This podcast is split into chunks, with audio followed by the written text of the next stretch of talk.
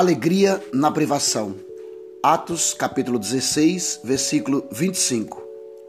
Por volta da meia-noite, Paulo e Silas estavam orando e cantando hinos a Deus.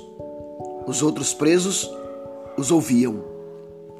Paulo e Silas foram homens usados por Deus para que o evangelho da salvação chegasse a lugares e pessoas diferentes, por meio de suas viagens missionárias, levando o nome de Cristo Jesus aos gentios. Ora, esses homens eram bem recebidos na casa de alguém que recebera a salvação.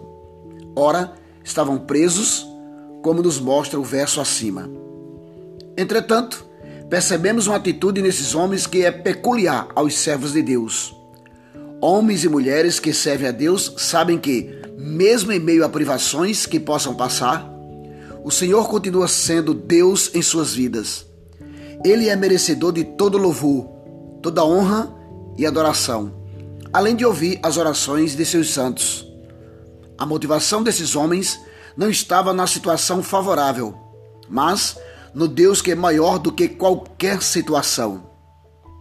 Este é um exercício que precisamos praticar dia a dia, aprender a buscar o Senhor em oração e render-lhes todo o louvor que ele merece, não importando a circunstância ao nosso redor, e na privação ou na abundância.